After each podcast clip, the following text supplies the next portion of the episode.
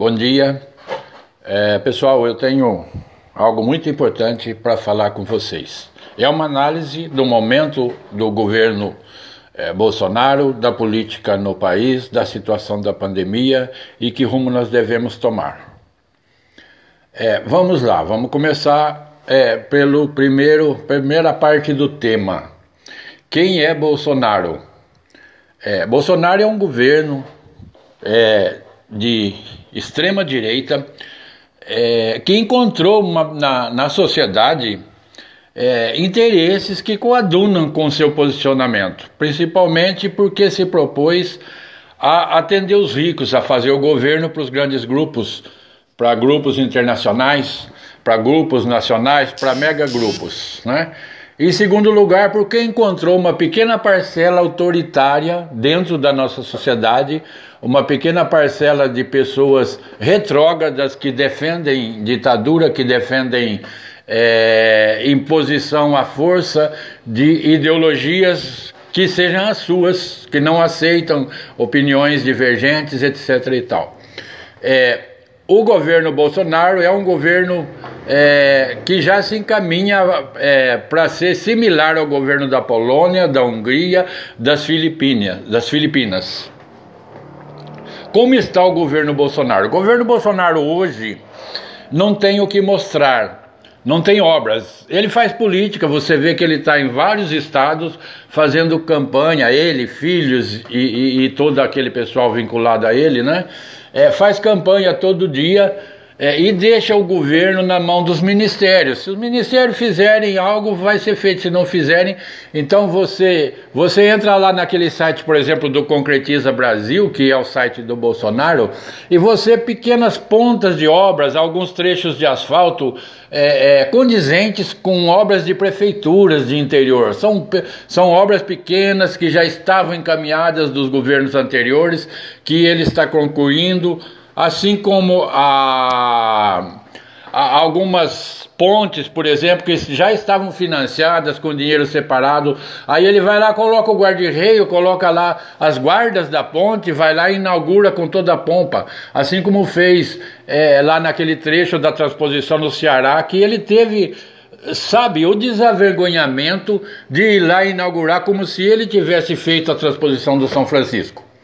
Mas esse governo dele tem uma variação ainda de apoio entre 25% e 35%, que se divide em duas partes. E ele tem esse apoio fincado, estruturado em base das polícias estaduais, das milícias, alguma parte da polícia civil, dois setores religiosos, um dos, dos evangélicos e outros dos católicos conservadores. É nesse setor que está o apoio de Bolsonaro. É um pessoal bem alheio à política, não é? que não participa, mas que se viu atendido pelo discurso de Bolsonaro. Nem todos que estão com Bolsonaro são bolsonaristas. Metade desses que estão com Bolsonaro é, são pessoas que não veem nos políticos atuais é, um candidato de direita que os represente. E metade é realmente autoritária. O que pretende Bolsonaro? Bolsonaro ele está trabalhando o seguinte, está fazendo campanha 24 horas, está tentando desestabilizar a base do exército, porque é, os graduados do exército não foram, já mostraram que não estão de acordo com Bolsonaro, os generais, os comandantes é, de marinha, de exército, é, já, já da aeronáutica, já mostraram que não estão com ele, então ele tenta rachar o exército e trazer uma parte das bases e alguns generais é, que, alguns da reserva, alguns da ativa, que ainda são da década de 70, que ainda vem daquele pensamento da época da ditadura. É, o, que, o que nós precisamos preparar? Vamos lá. É, não há golpe contra 70% da população, se essa massa estiver unida. Mas nós temos um problema na esquerda. A esquerda tem duas visões. Tem um setor do PSOL que defende o, o, a, derrubada do Bolsonaro, o impeachment. Por quê? Para o pessoal, com o impeachment seria melhor. Porque se o Bolsonaro for caçado, é, tira o Bolsonaro da concorrência. Então a disputa ficaria mais dividida é, entre é, o pessoal a esquerda e alguém da direita que viesse a, a surgir na vaga. Né? É, com a disputa atual polarizada entre Lula e Bolsonaro, não há espaço para o pessoal a nível é, federal. Não há muito espaço. E, e porque o, o, único com condições de vencer o Bolsonaro hoje seria o Lula. E sendo o Lula, fortalece o PT e não o PSOL. Esse é um problema que nós temos na esquerda, então é, há setores do PT que, que parecem defender o sangramento do Bolsonaro até o final do governo é, para fazer essa polarização entre Lula e Bolsonaro, e há setores do pessoal que querem o impeachment já. O que acontece? São duas forças puxando em direções diferentes. Isso, queira ou não queira, enfraquece a esquerda, racha a esquerda. É preciso que, se houver condições, houver deputados por impeachment, que as duas forças ajam na mesma direção. E se não houver, como parece não haver, que as duas forças ajam na mesma direção, que, que haja união, porque é preciso unir é, 70% da população que é contra o governo Bolsonaro. É preciso estar unida. É preciso que todos pensem na mesma direção para apoiar qualquer que seja o candidato que passar para o segundo turno. Por outro lado, essa esquerda está impedindo de surgir uma terceira via, por pequena que seja. Mas aí nós temos um problema. Desse pessoal do Bolsonaro, é, 15% são autoritários e querem intervenção militar, ditadura, essa, é, esse inferno todo. Né? Mas cerca de 15% não são autoritários. Então, no caso de surgir um candidato é, é, de terceira via, haverá a possibilidade de esse pessoal aderir deixar o Bolsonaro, 15% deixar o Bolsonaro e aderir ao candidato de terceira via, o que enfraqueceria é, o Bolsonaro, tiraria a possibilidade dele passar para o segundo turno, porque o que pretende o governo Bolsonaro? Pretende passar para o segundo turno, por isso ele está fazendo campanha 24 horas, e no segundo turno ele vai criar problemas. Ele, segundo é, especialista, ele já está armando milícias é, para dar um golpe militar para fechar o país, igual esses países citados: Polônia, Hungria, Filipinas. É, esse golpe viria com apoio da milícia, com apoio das polícias estaduais. É, é, citam o caso do Ceará e de outros estados onde já tentaram fazer levante, só não houve mais por causa da pandemia. É, então, ele estaria preparando o seguinte: passa para o segundo turno, começa a falar que foi roubado, e chama os seus apoiadores armados, armados para impor a continuidade do seu governo. É isso que o governo Bolsonaro está armando. Por isso é preciso uma união total, total dos democratas, dos progressistas, é, dos, do pessoal de direita é, que não é extrema direita, né? É, e é preciso também analisar essa questão é, da terceira via aí, se não é interessante deixar que um Ciro tenha aí seus 10, 15% é, e, e, e colhe aí realmente uma parte do pessoal é, que está sem pai nem mãe e por isso está apoiando o Bolsonaro. É, na Bolívia, o golpe foi dado pelas forças de segurança, não foi, não foi pelas forças armadas foi parte da base das Forças Armadas, pouca coisa, e foi liderado por policiais, por polícias estaduais. Né? É, no Ceará, o motim no Ceará foi, é um exemplo do que eles estão tentando fazer no Brasil. Né? A situação das nossas instituições está precária. O STF está sendo atacado constantemente, o Congresso, eles querem fechar isso já é ditadura, né? já tem gente que criticou Bolsonaro, já foi preso, está preso, já foi torturado, já é o começo da ditadura. Né?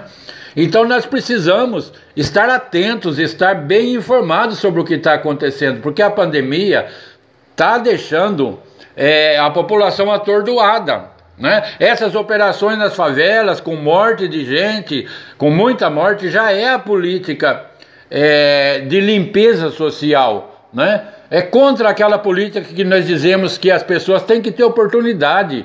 Eles querem comparar o garoto que nasce no fundo da favela, muitas vezes sem pai nem mãe, criado pelos avós, é, querem comparar ele sem oportunidade nenhuma na vida com a pessoa que, de classe média que teve condição de estudar, que teve condição de adquirir uma profissão, que teve é, é, como sonhar, porque certas pessoas na nossa sociedade, na parte mais pobre, eles não têm perspectiva, eles não têm como sonhar.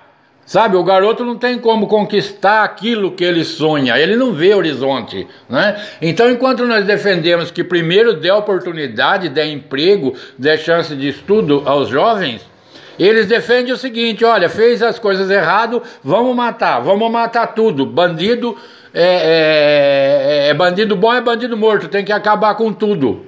Eles não olham a contingência, eles não querem mudar a sociedade, eles querem exterminar. E aí vem um exemplo dessa eugenia dos moralistas sem moral, né? É, que, que, que, promovem uma caça do, do, do, ser humano que, que é para eles é colocado lá como criminoso, é, do criminoso que não é alinhado, porque os milicianos que são alinhados com eles, esses podem tudo. Né? É, há que se estudar o caso das milícias que estão se espalhando nas grandes cidades. Né? É, e a substituição do crime não organizado pelo crime organizado das milícias.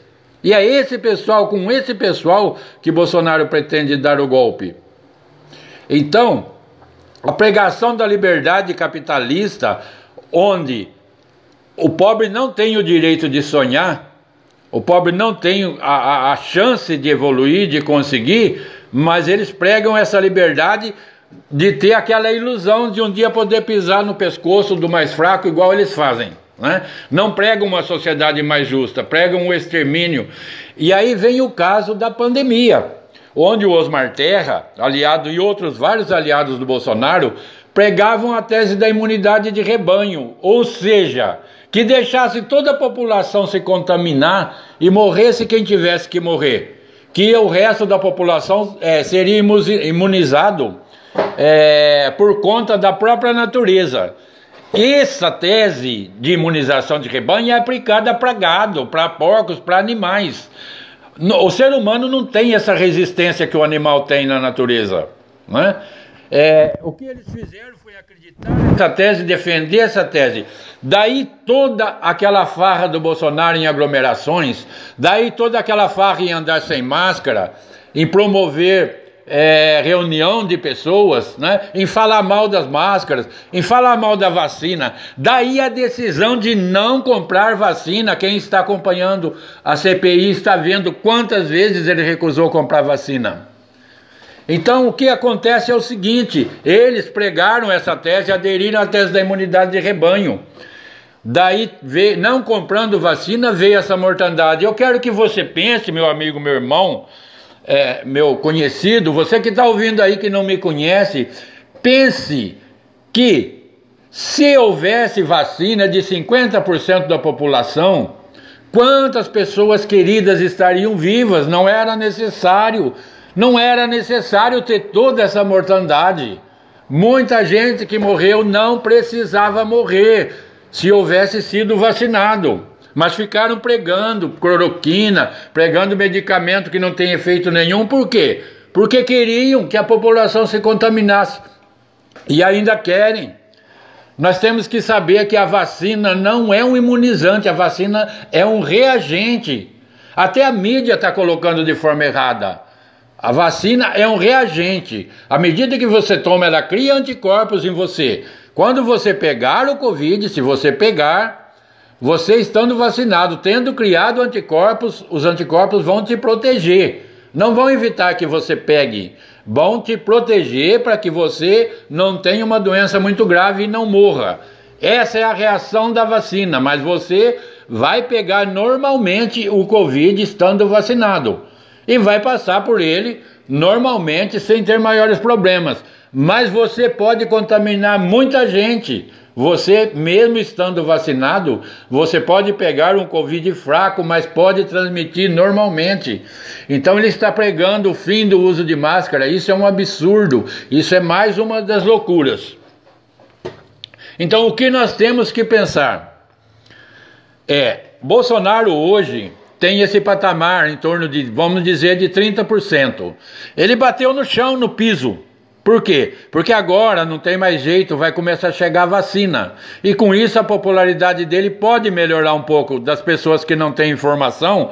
Não, o governo comprou, demorou para chegar, mas está chegando, né? Vão dar um desconto para ele. Por outro lado, com a chegada da vacina, um pouco a economia pode melhorar e vai contar a favor dele. Outra coisa, ele já está amando aí um, um, um auxílio emergencial maior para o final de governo, para que suba sua popularidade, porque o objetivo dele é apenas passar para o segundo turno para criar problema. Então, é, o que nós temos que entender é que ele pode crescer um pouquinho a partir de agora. Então, é, a situação é muito perigosa.